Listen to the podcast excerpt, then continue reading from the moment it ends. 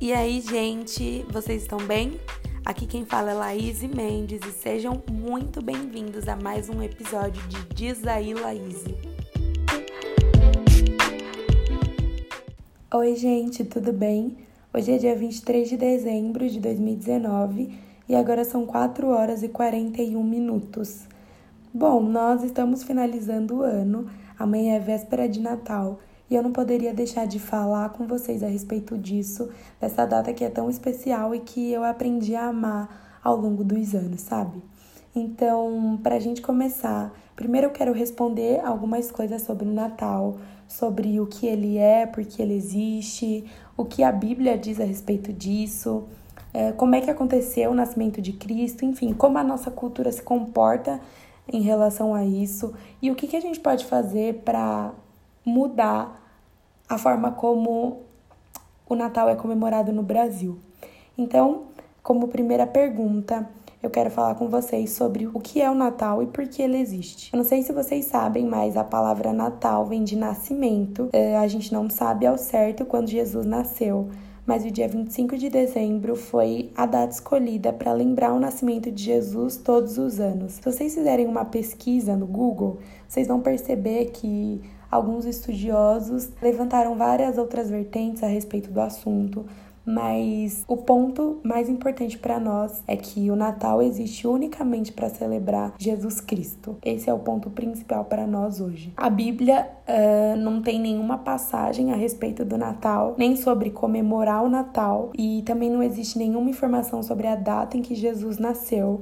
Mas o que a gente sabe e que a Bíblia nos conta, que a história nos conta, é que Jesus nasceu. E esse é o fato mais importante de toda a história. A gente comemora o Natal para celebrar Jesus e a gente tem a certeza absoluta de que ele nasceu. Eu também não sei se vocês conhecem como foi, como é que aconteceu o nascimento de Cristo, mas eu quero falar com vocês sobre como ele foi gerado e foi assim, de forma sobrenatural. Se vocês lerem o capítulo 1 de Mateus, se eu não me engano, vocês vão ver que Maria, ela tem duas surpresas. A primeira delas foi que ela engravidaria estando noiva e sendo virgem. Eu me coloco na situação e aí eu penso, eu sou noiva. Imagina que eu chego pro Lucas e aí eu falo para ele: "Bom, então, eu tô grávida, mas assim, foi do Espírito Santo". Ele nunca acreditaria nisso. Então, somente Deus poderia ter feito uma coisa dessa. Então, isso de fato já é um absurdo por si só, sabe? É algo sobrenatural. E aí a segunda surpresa foi que ela teria um filho que seria o Salvador de Israel. Imagina só a cabeça dessa menina. Eu fico pensando que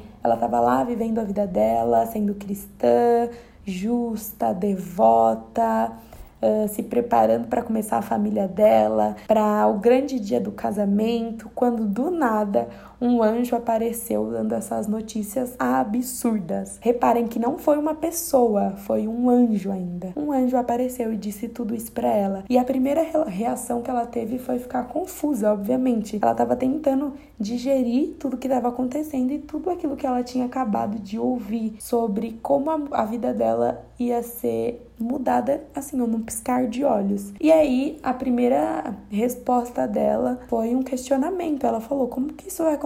Eu sou virgem. E aí, a Bíblia conta que o anjo respondeu, enfim. Um pouquinho mais para frente também fala sobre como os magos foram conduzidos até Jesus através de uma estrela, enfim, gente, é absurdamente incrível. Terminem de ler como tudo isso aconteceu. Eu não vou falar tudo, todo o relato, porque é bem extenso e aí esse episódio ficaria muito grande, mas terminem de ler, por favor. Então, como vocês me ouviram, o modo como Jesus foi gerado já foi algo sobrenatural. O nascimento dele foi ainda mais incrível. Sobre a nossa cultura, sobre a cultura do Brasil, eu comecei a refletir um pouco a respeito disso, ainda mais agora que a gente tá chegando no Natal, algumas semaninhas atrás. E aí eu comecei a observar que a cultura brasileira não comemora o Natal com o verdadeiro significado, sabe? Eu falei aqui com vocês que o único motivo do Natal existir é para celebrar o nascimento de Jesus Cristo. Essa data se tornou uma das datas mais lucrativas no Brasil, principalmente porque o hábito que nós construímos não foi o de celebrar Jesus, mas foi o de gastar, gastar, gastar e comer, obviamente. Claro que isso não é ruim, sabe? 100% ruim, mas se a gente se esquece do verdadeiro significado e ignoramos ele, então agora sim a gente começou a ter um problema, sabe? Como eu, eu falei com vocês, ninguém tem prova alguma sobre o dia que Jesus nasceu, mas nós temos todas as provas possíveis de que ele nasceu. E talvez você me fale, Ai, Laís, mas é só uma data comemorativa. E aí eu ouvi alguém dizendo uma vez que se existe uma data para comemorar Jesus, então tudo o que eu quero é participar disso, sabe? Tudo que eu mais quero é poder participar dessa festa que é para celebrar o nascimento de Jesus. Hoje em dia a gente fala tanto sobre impactar gerações, sobre transformar a sociedade, e a gente acha que isso só vai acontecer se a gente, sei lá, tiver um milhão de seguidores ou então se a gente estiver nos Estados Unidos, ou então na África, por exemplo. E eu também já pensei dessa forma, sabe? E eu fui completamente enganada por isso. Principalmente porque a verdade é que tudo começa no lugar onde a gente está. Mesmo que talvez nosso chamado futuro seja para qualquer outro lugar, sabe? Para os Estados Unidos, para a África, enfim. Eu li uma publicação de uma pessoa um dia e ela dizia que o chamado dela era para os Estados Unidos mas que em um determinado momento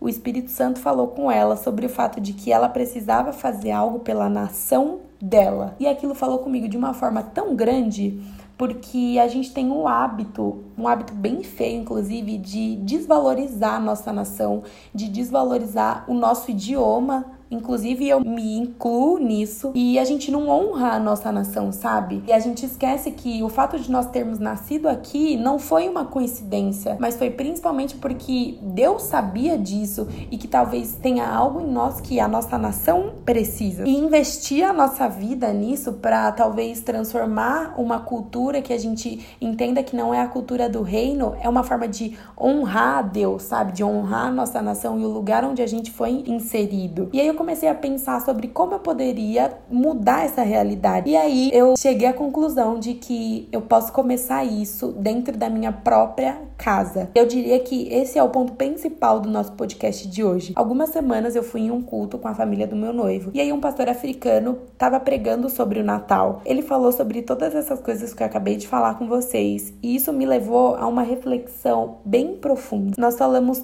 tanto sobre como nós somos cristãos, espirituais, sobre como nós amamos Jesus. A gente posta isso o tempo inteiro, a gente posta fotos lendo a Bíblia, a gente faz textões sobre reflexões. Enfim, não que essas coisas sejam ruins, mas se nós só falamos e não vivemos, a gente começou a ter um problema e um problema bem grande, sabe? Vocês já devem ter ouvido um ditado que diz que nós mostramos quem nós realmente somos quando estamos sozinhos mas eu quero mudar um pouquinho ele, vai continuar fazendo sentido.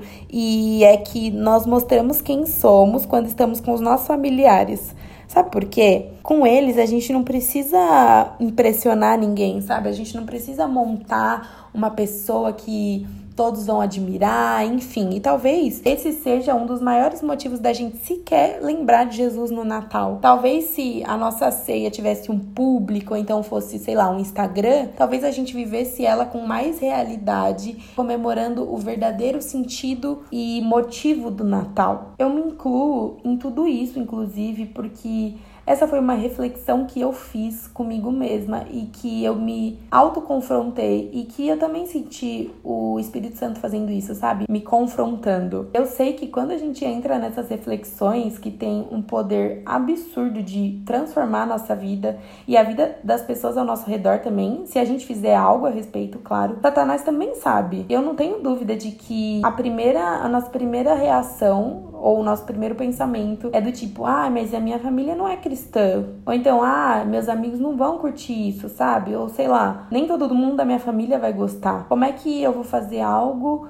dentro da minha casa para come começar a mudar toda essa situação. A gente não precisa fazer um culto, sabe? Mas a gente pode honrar o nascimento de Jesus e nos lembrarmos dele com uma simples oração, sabe? Com as pessoas que a gente escolheu passar essa data que são especiais. Só uma oração já é algo que pode começar a transformar a sua família, a sua casa e a cultura e o nosso país, enfim. Todas essas coisas são mudadas aos poucos, sabe? Com pequenas atitudes intencionais mais. O que eu pensei e a minha resposta para tudo isso foi eu mesma organizar um cultinho com a minha família pra gente adorar juntos o fato de que Jesus nasceu. E o que me deixou mais feliz com tudo isso foi saber que eu fazer isso vai contribuir para que algumas pessoas da minha família que não conhecem Jesus conheçam, sabe?